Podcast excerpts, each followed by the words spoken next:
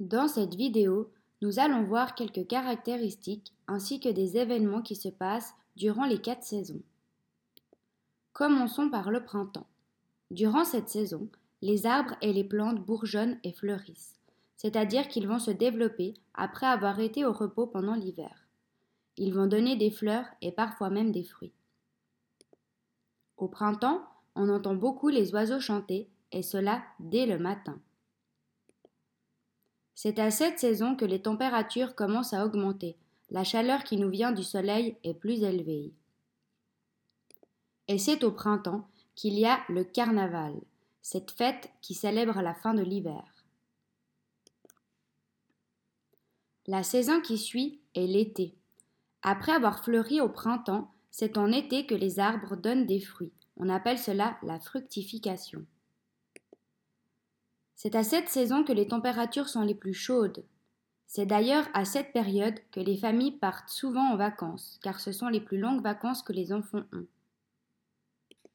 En été, plus précisément le 1er août, on célèbre la fête nationale suisse avec des feux d'artifice et un grand feu de bois. Puis vient l'automne. C'est la saison des champignons, car il pleut beaucoup et ils ont toute la nourriture dont ils ont besoin. C'est à ce moment-là que les feuilles des arbres changent de couleur. Elles deviennent jaunes, oranges, rouges et brunes. Et puis elles tombent par terre. L'automne est aussi la saison des récoltes. On y récolte par exemple le maïs ou les pommes de terre. Et certaines personnes fêtent Halloween le 31 octobre, cette fête qui vient des États-Unis. Ils font des trous dans des citrouilles et les enfants vont toquer aux portes pour demander des bonbons. Et enfin, l'hiver, avec lequel on termine l'année et on commence la nouvelle. C'est durant cette saison qu'il fait le plus froid et le moins beau. C'est en hiver qu'on peut aller skier et luger en montagne grâce à la grosse quantité de neige qui tombe.